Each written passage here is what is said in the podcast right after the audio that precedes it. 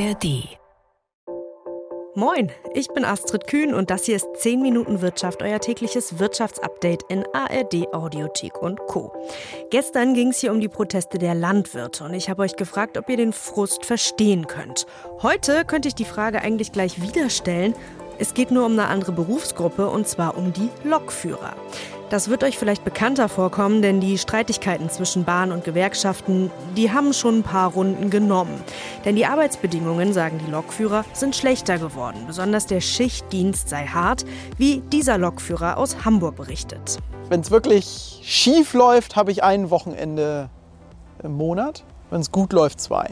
Aber dass ich drei habe, das ist eigentlich utopisch. Das wird kaum vorkommen. Denn er muss meistens sechs Tage die Woche arbeiten und dafür immer zu unterschiedlichen Zeiten aufstehen. 4.12 Uhr, 5.08 Uhr dann 3.58 Uhr. Auf Dauer, der Körper kann, kann sich an nichts gewöhnen, weil ich jeden Tag eine andere unterschiedliche Zeit habe, wann ich aufstehen muss, wann ich ins Bett gehen muss. Die Gewerkschaften fordern deshalb weniger Arbeitsstunden pro Woche und hoffen, den Schichtdienst so attraktiver machen zu können. Die Bahn hält das für nicht umsetzbar. Das Ergebnis sind die neuen Streiks. Seit heute bis zum Ende der Arbeitswoche fährt nur noch jeder fünfte Zug in Deutschland. Wir wollen euch hier in gut 10 Minuten wieder die wichtigsten Infos mitgeben, damit ihr wisst, warum euer Weg zur Arbeit aktuell womöglich beschwerlicher ist, wie ihr herausfindet, ob ihr davon betroffen seid und auch was ihr beachten müsst, um da so gut wie möglich durchzukommen und auch keinen Ärger mit eurem Arbeitgeber zu bekommen.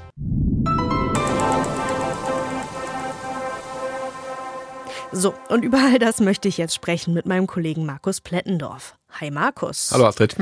So, also die Bahnstreik. Worauf müssen sich Bahnkundinnen und Pendler denn jetzt einstellen? Womit muss man rechnen, wenn man in diesen Tagen Bahn fahren will? Was dabei rauskommt, sind massive Beeinträchtigungen im Nahverkehr, im Fernverkehr, im S-Bahn-Verkehr, also alles, was die Bahn betreibt. Ähm, da werden nur sehr eingeschränkt Züge fahren jetzt. Wir können uns mal orientieren vielleicht an den, an den letzten beiden Bahnstreiks aus dem vergangenen Jahr. Da war es so, dass etwa 80 Prozent der Züge im Fernverkehr ausgefallen sind. Regionalverkehre waren auch sehr stark betroffen. Allerdings war das regional sehr unterschiedlich. Güterverkehr ja nicht ganz so schlimm betroffen. Da hat die Bahn deutlich mehr private Konkurrenz. Aber auch da war es dann so, dass am Ende dieser Warnstreiks sich mehrere hundert Züge noch mehrere Tage nach Streikende gestaut haben im Netz. Okay, also absolutes Glücksspiel, ob da noch ein Zug kommt oder nicht. Eher nicht, wahrscheinlich. Äh, ja, mit, mit Glück. Ja, Sie sagen ja auch immer, äh, nicht fahren, wenn man nicht unbedingt muss. Äh, das ist so, genau. Gut, okay. Und ähm, vielleicht nochmal zu den Hintergründen oder Ursprüngen dieses Konflikts. Warum liegen die denn, Bahn und Gewerkschaft, bei diesem Arbeitskampf immer noch so weit auseinander? Verhandelt wird ja schon eine Weile. Äh, ja, ja, ja, ja. Äh, ob das wirkliche Verhandlungen sind, ich bin nicht dabei, aber äh, man mag da ein Fragezeichen dran machen.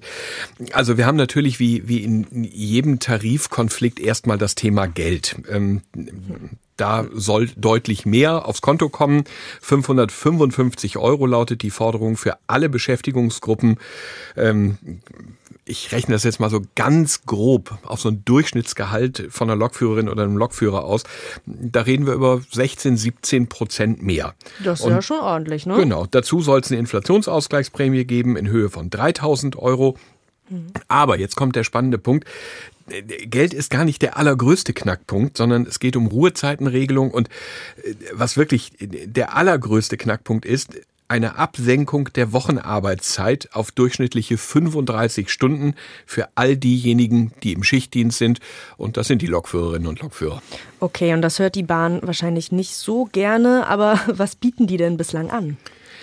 Ja, die gehen davon aus, dass sie vor allem in diesem zentralen Konflikt um die 35-Stunden-Woche ähm, der Gewerkschaft weit entgegengekommen sind. Die haben gesagt, ja, Schichtdienstbeschäftigte, die sollen künftig frei wählen können, wie viel sie arbeiten wollen, äh, ob sie jetzt sogar noch ein bisschen aufstocken auf 40 Stunden oder beim Bestehenden bleiben oder runtergehen sogar bis auf 35 Stunden. Das soll alles überhaupt kein Problem mehr sein.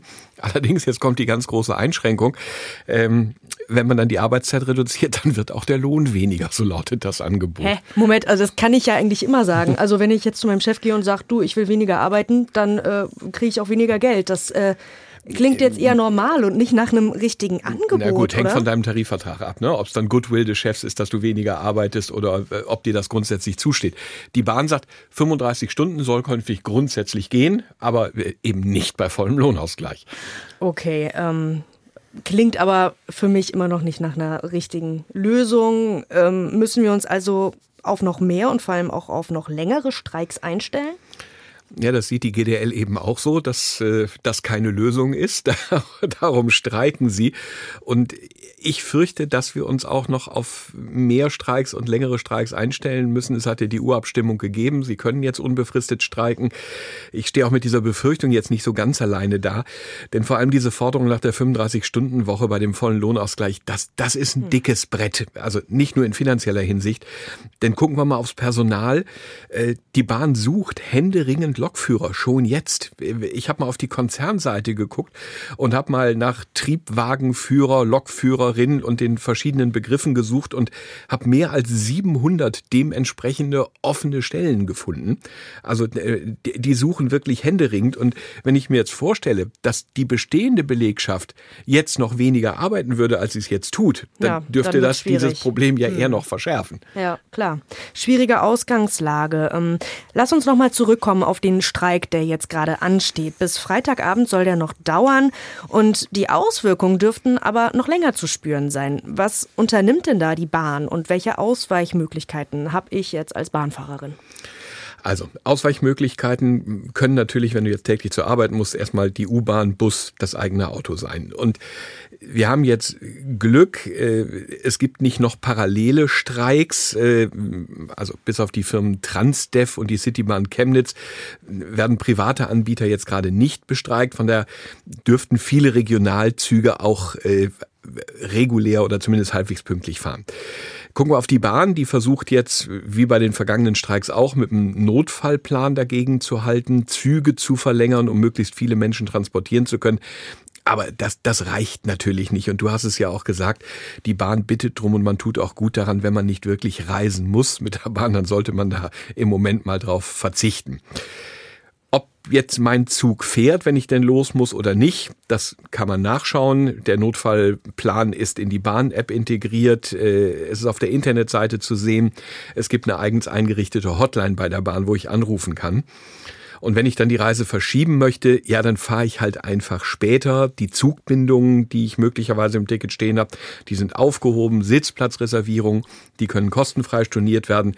Ja, und wenn ich denn nun gar nicht fahre, ähm, dann gibt's auch äh, nicht wie sonst 25 oder 60 Prozent bei einer 50 Prozent bei einer Verspätung zurück, sondern äh, es gibt dann den kompletten Fahrpreis zurück. Okay, hab gerade so ein kleines Déjà-vu von vorangegangenen Streiks, das Exakt. Die, Ne? die Regelungen sind im Grunde genommen die gleichen. Okay.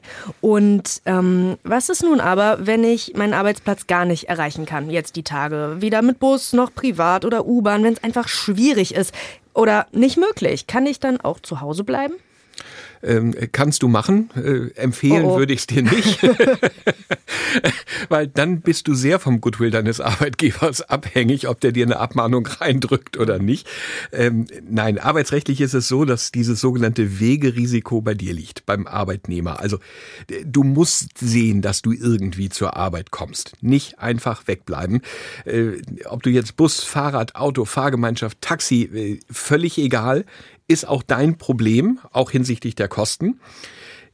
Wenn du jetzt partout irgendwie nicht hinkommst, weil du eben ganz unglücklich wohnst, gar nichts fährt, du zwingend auf irgendein Bahnverkehrsmittel angewiesen bist, ähm, ja, dann hilft dir eigentlich nur Urlaub nehmen. Das ist die eine Möglichkeit. Und mein Tipp ist natürlich, äh, nicht einfach wegbleiben. Anrufen, sprechen miteinander. Ähm, viele Arbeitgeber haben dann ja auch Verständnis für so eine Situation und sagen, komm, mach heute Homeoffice, wenn das denn jobmäßig geht. Oder äh, komm, arbeite die verlorene Arbeitszeit äh, nächste, übernächste Woche, äh, arbeite sie einfach nach. Sprechen hilft, sagt Markus Blendendorf aus der NDR Info Wirtschaftsredaktion. Vielen lieben Dank. Genau, und der weiß das. Astrid, dank dir.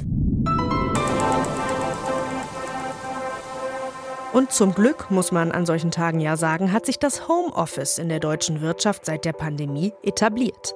Jeder vierte Arbeitnehmer arbeitet aktuell regelmäßig von zu Hause aus, selbst wenn die Züge fahren wie geplant und keine Bauern die Autobahnen blockieren. Und an Tagen wie heute dann natürlich noch mal deutlich mehr. Nehmt euch diese Info bei Bedarf also gerne mit ins Gespräch mit eurer Chefin oder eurem Chef.